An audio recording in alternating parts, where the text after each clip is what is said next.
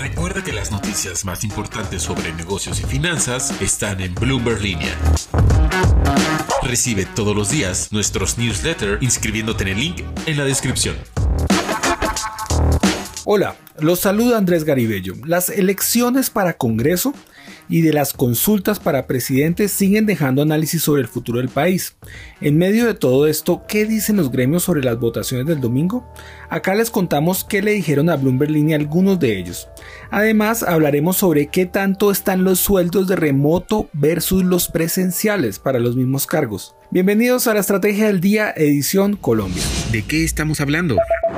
Las elecciones siguen dejando análisis, pero en medio de todas las especulaciones y declaraciones y acalorados debates, ¿qué han dicho los gremios económicos del país? La verdad, y les soy muy franco, no mucho.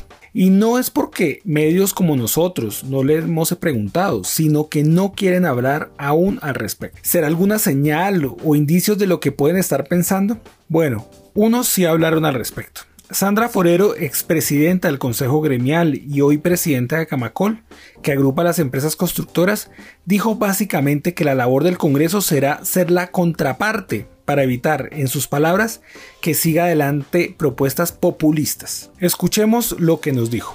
Bueno, desde Camacol consideramos que independientemente de cómo haya cambiado el mapa político en el Congreso de la República, es muy importante a partir de hoy y hasta el 26 que tengamos claro el respaldo supremo e inamovible a nuestras instituciones, al orden institucional de Colombia.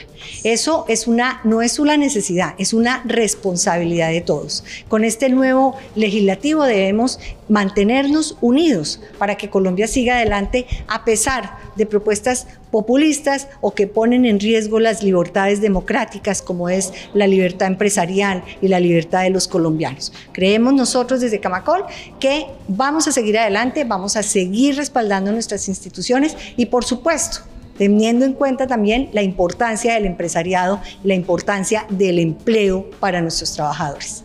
Mientras Camacol piensa que no se puede poner en riesgo la libertad empresarial, otro gremio como Aliadas, una alianza de 33 agremiaciones del país, dijo que se requieren de alianzas sólidas que eviten que iniciativas populistas, y así lo dijeron, prosperen y para que dentro del mismo Congreso haya pesos y contrapesos frente a iniciativas lesivas al desarrollo empresarial. Para algunos de los gremios consultados la clave está en el Congreso. Sea el presidente que sea, el Congreso se convierte en ficha clave para mantener la institucionalidad, según ellos. De hecho, así al parecer lo entendieron los mercados en la jornada del lunes, en donde el peso prácticamente estuvo estable frente al dólar y la bolsa tuvo caídas, pero esto corresponde al retroceso del precio del petróleo.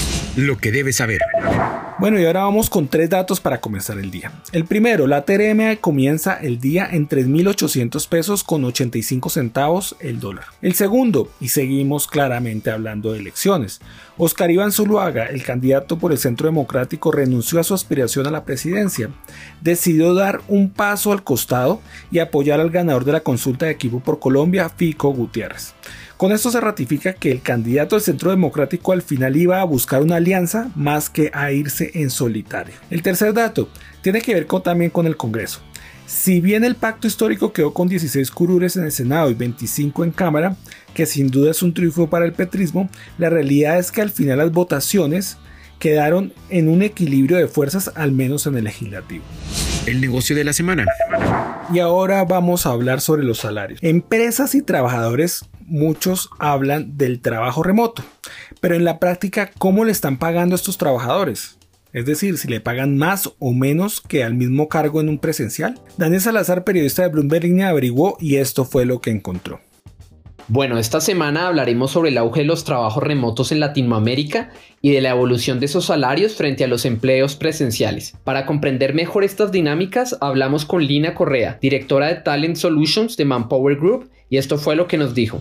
Es importante entender que en este momento no hay una, diferencia, una brecha salarial entre estos dos procesos, ya que en realidad el trabajo remoto se quedó ya llegó para quedarse y no existe en este momento un diferenciador. Todo lo contrario, si tú como empresario estás buscando tener personas de manera presencial, es posible que eso genere una mayor dificultad para poder lograr la consecución de las personas. La mayoría de los trabajadores esperan tres factores súper importantes en temas de flexibilidad. Y es uno, poder elegir los horarios de trabajo más días de vacaciones y tener opciones de trabajar completamente de manera flexible. En cuanto a posiciones, pues aquí estamos viendo todas las posiciones que, que, vemos sobre todo en tecnología, todo lo que son los full stack, los developers, también vemos muchísimos community manager, desarrolladores, está toda la parte de también asistencia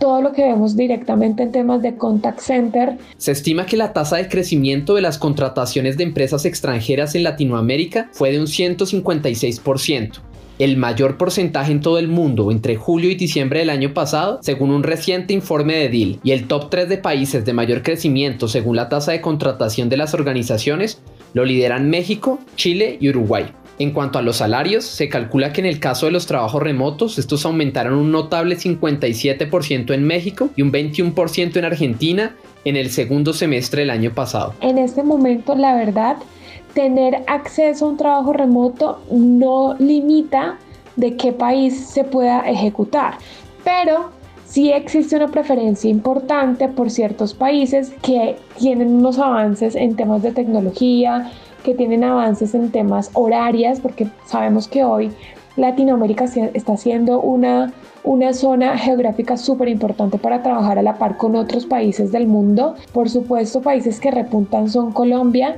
México, Brasil, que son donde muestran una importante eh, acogida en temas de procesos o de trabajos remotos y además de tener obviamente la alternativa de tener herramientas que les permita trabajar y llevar estos procesos. Gracias Daniel. Ahora para no perderse ninguna novedad sobre cómo van las elecciones en Colombia por la presidencia, los invito a seguir la mejor información de actualidad, economía y negocios en el sitio bloomberlinia.com. De hecho, en la sección de elecciones está la explicación y el perfil de cada uno de los candidatos que están en la carrera por la Casa de Nariño. Suscríbase a este podcast y regístrese a nuestra newsletter diaria Línea de Cambio, que la pueden encontrar en la, sección Mercados, Dólar Hoy. Y no olvide que acá está la información independiente que une a América Latina. Escuchamos mañana. Esta fue la Estrategia del Día Colombia. Dirigido por Andrés Garibello, producido por Arturo Luna y Daniel Hernández. Que tengas buen día.